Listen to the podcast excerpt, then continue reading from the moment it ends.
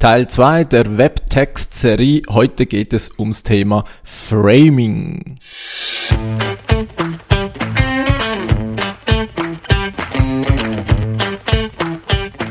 Wie schafft man es, sein Business mit digitalen Möglichkeiten aufzubauen und erfolgreich zu machen? Meine Formel lautet Suchmaschinenmarketing plus Conversion optimierte Webseite. Das gibt Anfragen von deiner Zielgruppe.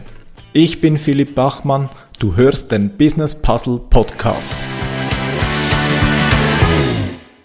Hallo, ich grüße dich zur heutigen Episode des Business Puzzle Podcasts. Heute geht's, wie angekündigt, um das Thema Framing und vielleicht sagt dir der Begriff Framing gerade noch nichts und dann musst du erst recht heute zuhören, denn das Thema ist gerade für Webtexte unglaublich wichtig.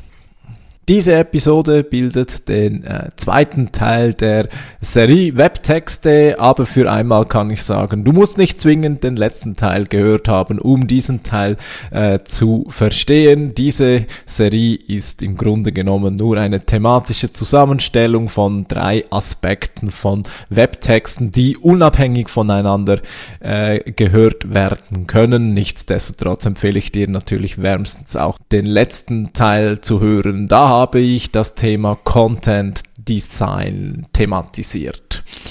Ja, ähm, ich bin ein bisschen verschnupft, vielleicht hört man es, tut mir leid, falls es stört, aber ich werde das jetzt heute trotzdem durchziehen.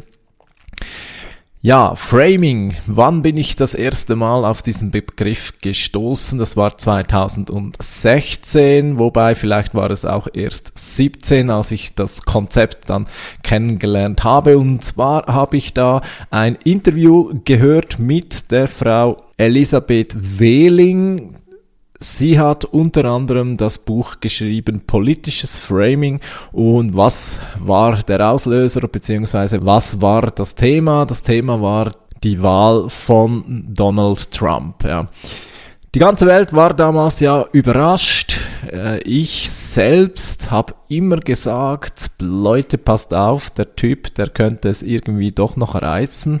Ähm, ich äh, habe mich da an andere äh, Wahlen erinnert gefühlt, wo alle gesagt haben, ja, ist eigentlich klar, dass der oder der gewinnt. Also das war ganz in Speziellen, dass, dass es damals genauso geheißen hat, dass Al Gore gegen äh, George Bush locker gewinnen würde. Und genau gleiches war ja zwischen Hillary Clinton und Donald Trump der Fall. Alle gingen davon aus, dass es eigentlich eine klare Sache ist.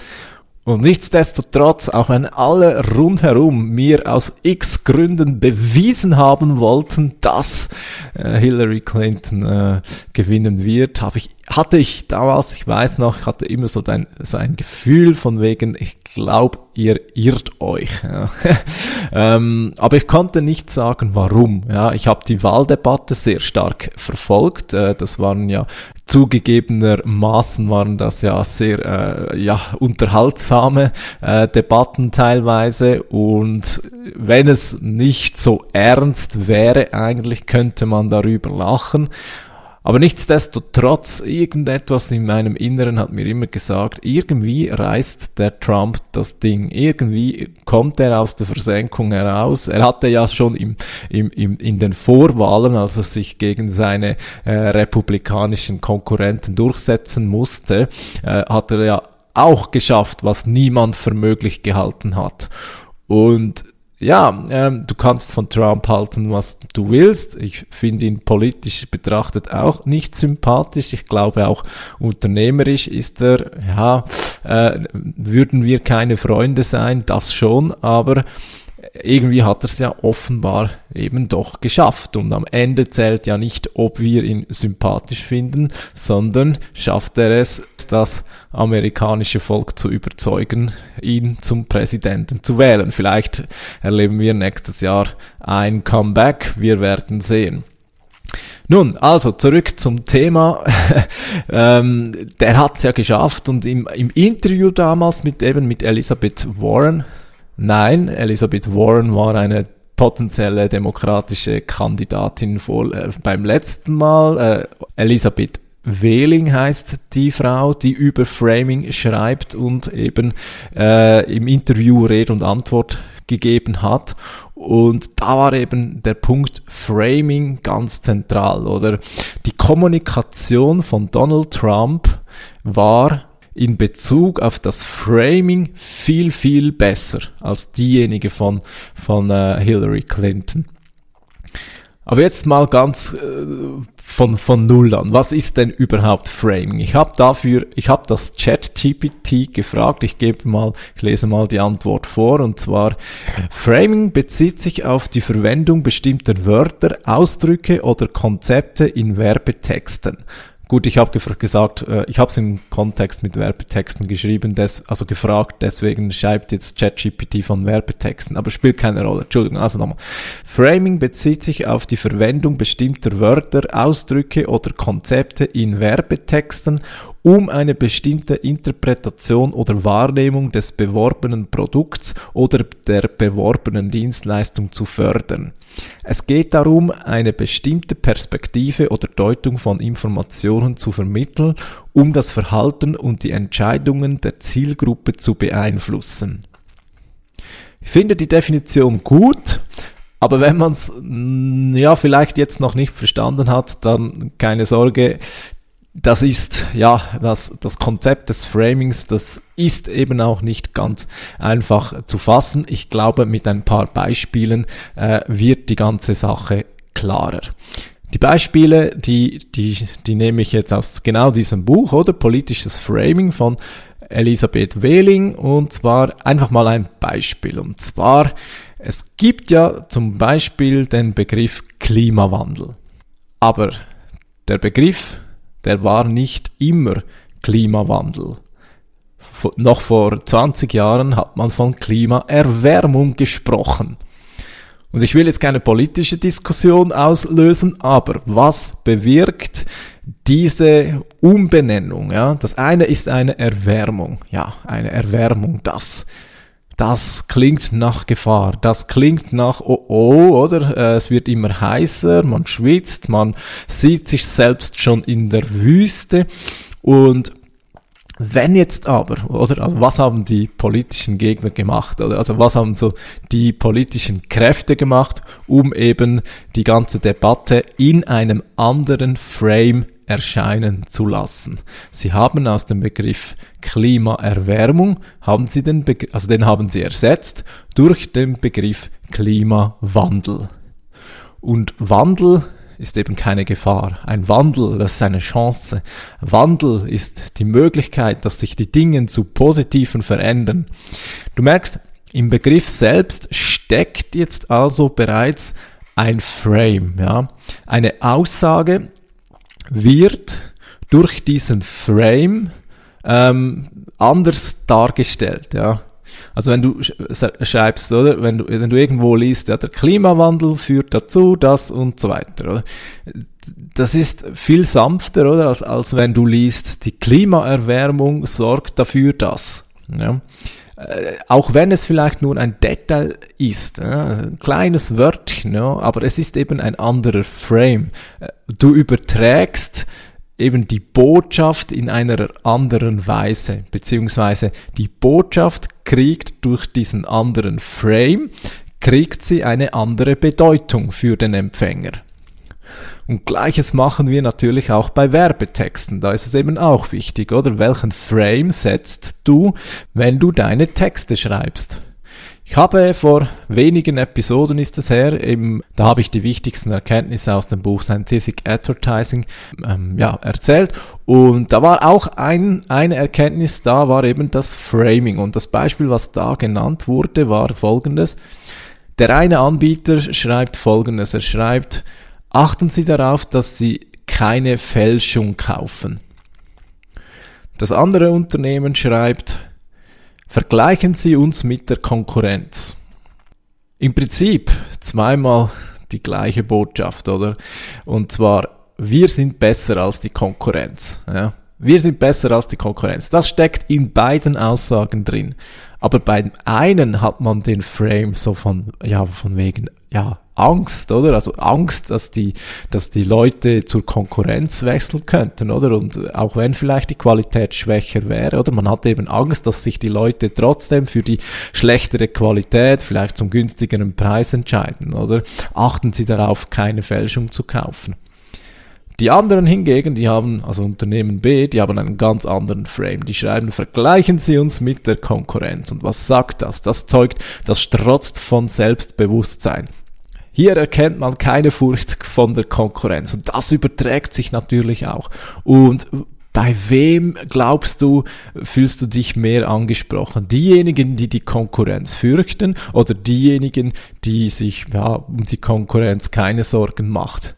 Ja, natürlich zweiteren oder letzteren, weil ja, wenn die selbst so überzeugt sind von den Produkten, ja, dann muss es wahrscheinlich tatsächlich gut sein. Hingegen die anderen, die eben Angst vor der Konkurrenz haben. Warum haben die Angst vor der Konkurrenz? Sind sie gar nicht so viel besser? Ist es vielleicht eine äh, sogar gute Entscheidung, sich für die Konkurrenz zu entscheiden? Fragen über Fragen. Am Ende spielt es aber auch gar keine Rolle, was da die Realität tatsächlich ist. Wir wissen es ja nicht. Wir wissen bei diesen beiden Unternehmungen ja nicht, äh, was, wer hat tatsächlich das viel bessere Produkt. Aber Fakt ist, die Werbebotschaft, oder also wie die Werbebotschaft aufgenommen wird, das hat enorm mit dem Frame zu tun, oder? Und wir eben, wir wissen nicht, was ist die Wahrheit, aber wie wir die Werbebotschaft aufnehmen, wie sie auf uns wirkt, das wird eben durch den Frame bestimmt. Und darum ist es eben ganz wichtig, dass du, wenn du deine Texte schreibst für deine Webseite, die im Grunde ja auch nichts weiter sind als Verkaufstexte, dass du eben auf das Thema Framing Acht gibst. Ich gebe dir noch ein weiteres Beispiel, nein, zwei weitere Beispiele, wie eben äh, Framing ja, äh, genutzt oder man könnte auch sagen missbraucht worden ist. Und zwar, also eines war, das war keine, äh, das war kein reales Beispiel, das war eine, eine Untersuchung. Aber ganz spannend, oder? Da haben zwei Gruppen, die haben je einen Text bekommen über Kriminalität und die Texte waren eigentlich genau gleichen. Nur eines wurde jeweils geändert. Und zwar im einen Text, da steht, ich lese den ersten Satz jeweils vor, der Kriminalitätsvirus infiziert zunehmend die Stadt Edison. Beim zweiten Text, da war nicht vom, von der Kriminalitätsvirus gesprochen worden, sondern da heißt der erste Satz, das Kriminalitätsraubtier jagt zunehmend in der Stadt Edison.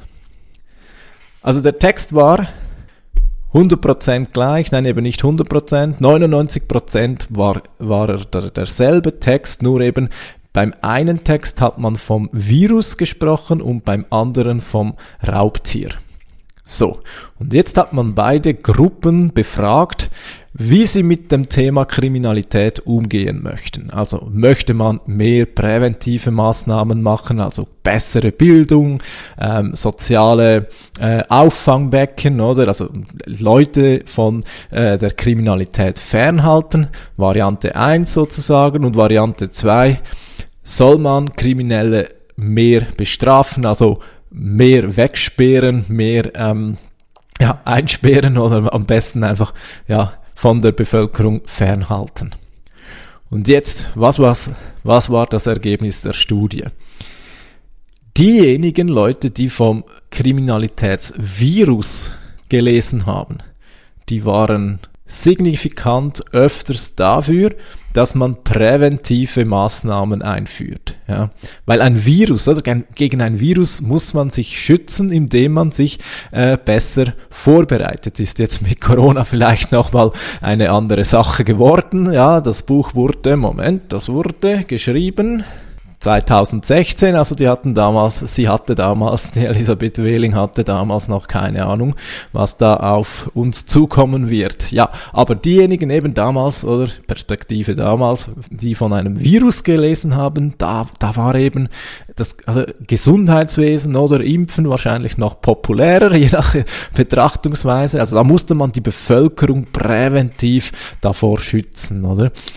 Diejenigen hingegen, und du ahnst es sicher bereits, die vom Raubtier gelesen haben, die waren viel mehr der Meinung, dass die Kriminellen weggesperrt gehören, ja. Wie halt so ein Raubtier. Gegen ein Raubtier kann man sich nicht vorbereiten. Oder ein Raubtier, das gehört ins Gefängnis, das muss ins Gefängnis und die Bevölkerung kann nur geschützt werden, indem das Raubtier hinter Gitter ist. Also du merkst oder was hier hervorkommt. Ja, ein einzelnes Wort in einem gesamten Text. Der Text war lange, oder? Er war, ich weiß nicht, eine Seite, ist ja egal. Der war lange, oder? Aber es, es gab, abgesehen von diesem einen Wort, gab es keinen Unterschied. Und trotzdem hat dieses eine kleine Wort die Befragung maßgeblich beeinflusst. Und jetzt überleg dir mal für dich, oder? Was könnte alles in deinen Webtexten, oder? Passieren, wenn schon ein einzelnes Wort so viel Einfluss haben kann. Natürlich ist das ein Extrembeispiel und natürlich ähm, nicht jedes, nicht jedes äh, kleinste Wort hat jetzt den größten Einfluss. Das schon nicht klar es geht hier auch gar nicht um das einzelne Wort, sondern eben um den Frame, oder? Welchen Frame setzt du in deiner Kommunikation?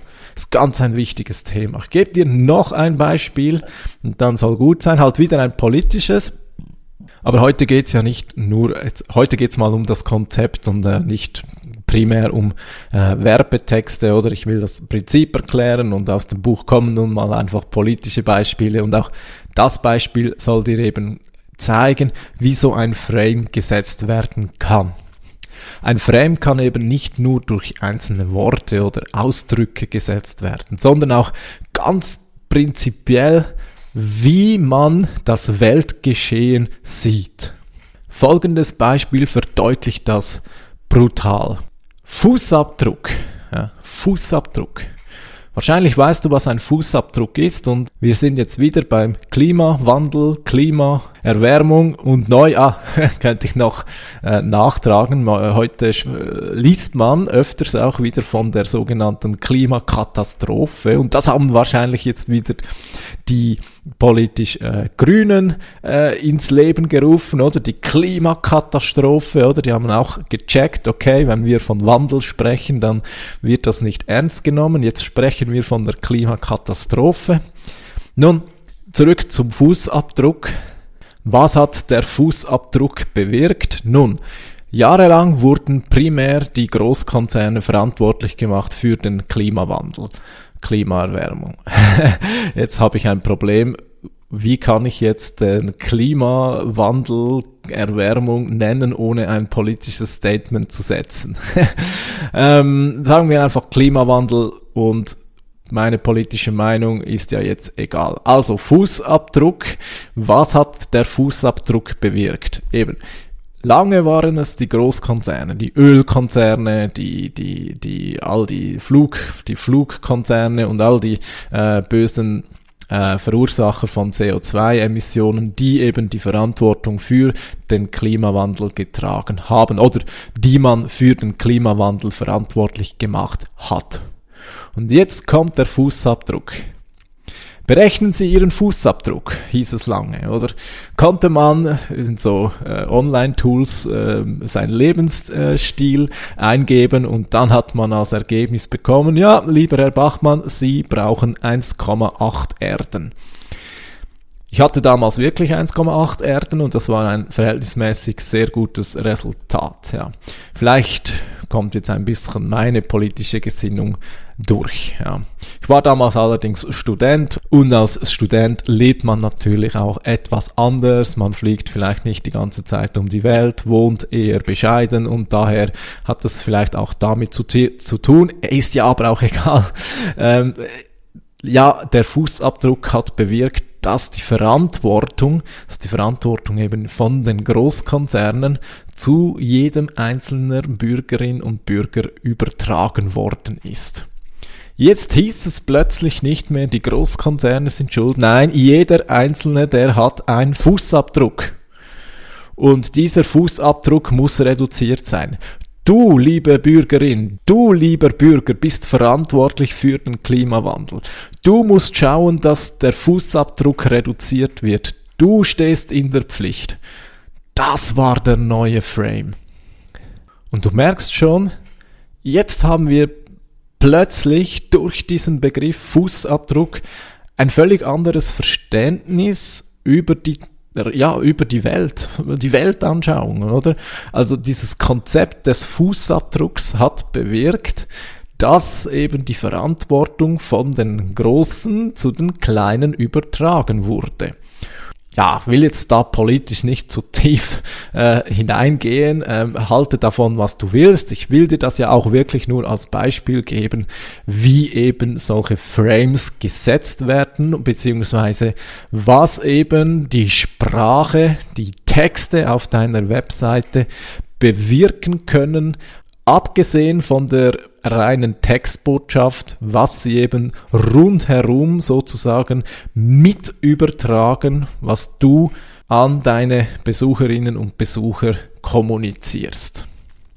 Das Konzept des Framings hat ganz stark auch mit Mindset zu tun, also mit deiner inneren Einstellung, oder? Wie stehst du zu dem Ganzen, oder? es ist so, wenn du, wenn du, ich sag mal, eingeschüchtert bist, wenn du unsicher bist, wenn du, ähm, ja, wenn du ein bisschen von unten nach oben, wenn, ich sag mal, wenn du den Kunden ein wenig zu sehr auf einen Thron setzt, oder, dann kommunizierst du auch entsprechend. Hingegen, wenn du selbstbewusst bist, wenn du weißt, dass dein Angebot gut ist, dass du überzeugt davon bist, dass du für den Kunden die beste Möglichkeit bist, dann kommunizierst du das auch entsprechend, oder? Hat also ganz stark auch mit Mindset zu tun. Und äh, ich habe da eine persönliche Übung, die ich da immer wieder gerne anwende. Und zwar, ich frage mich dann immer, würde das hm, hm, hm, so schreiben? Und mit hm, hm, hm, also da muss ich mir jeweils jemand nehmen, der gerade zum Thema passt, oder? Zum Beispiel, würde Elon Musk das so schreiben? Das wäre zum Beispiel eine Frage, die ich mir stellen würde. Weil dann merkst du schnell, okay, nein, der, der Elon Musk, der würde das niemals so schreiben, oder? Äh, der hat eben, der hat einen ganz anderen Frame, oder? Dem würde es gar nicht in den Sinn kommen, etwas so von unten, oder? So unterwürfiges zum Beispiel, oder? Das würde der gar nie schreiben, oder? Und wenn du merkst, okay, ähm, nein, eine, eine Person, es muss eben nicht, es muss ja nicht du eben, es muss nicht du selbst sein, sondern oder du kannst auch eine Firma nehmen, oder? Also würde zum Beispiel eine UBS das so schreiben. Und wenn du merkst, dass das mit Nein zu beantworten ist. Wenn es aber wichtig ist, dass du in der Situation eben wie eine renommierte Großbank klingst, oder? Ja, dann merkst du vielleicht, wie du es eben anders formulieren solltest. Wichtig, wichtiges Thema auch bei Verhandlungen. Darauf möchte ich jetzt aber nicht darauf eingehen, aber so viel sei gesagt, oder? Auch wenn du in der direkten Verhandlung bist, oder? Äh, es ist so entscheidend, wie du, wie du wirkst, oder? Wenn du, wenn du dem Kunden klar machst, dass du ihn unbedingt brauchst, oder? Dann werden deine äh, Konditionen wahrscheinlich entsprechend sehr schlecht ausfallen. Wenn du dem Kunden aber vermitteln kannst, und es ist ja egal, ob es stimmt oder nicht, aber wenn du ihm vermitteln kannst, dass du A, eben das perfekte Angebot für ihn hast, aber B, auch nicht besonders auf ihn angewiesen bist, dann schaffst du es viel mehr für dich gute Konditionen herauszubekommen. Aber ich bin, bin kein äh, Profi in Sachen Verhandlungen, daher wage ich es jetzt nicht, da irgendwelche Tipps für deine Verhandlungen dir mitzugeben.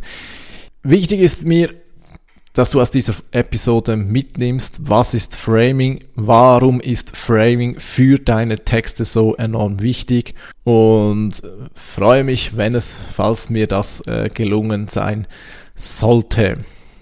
Ich danke dir, dass du heute wieder mit dabei warst. Nächstes Mal geht es dann um das Thema Texte editieren. Ich gebe dir die besten Tipps, die ich von meinem Textcoach erhalten habe.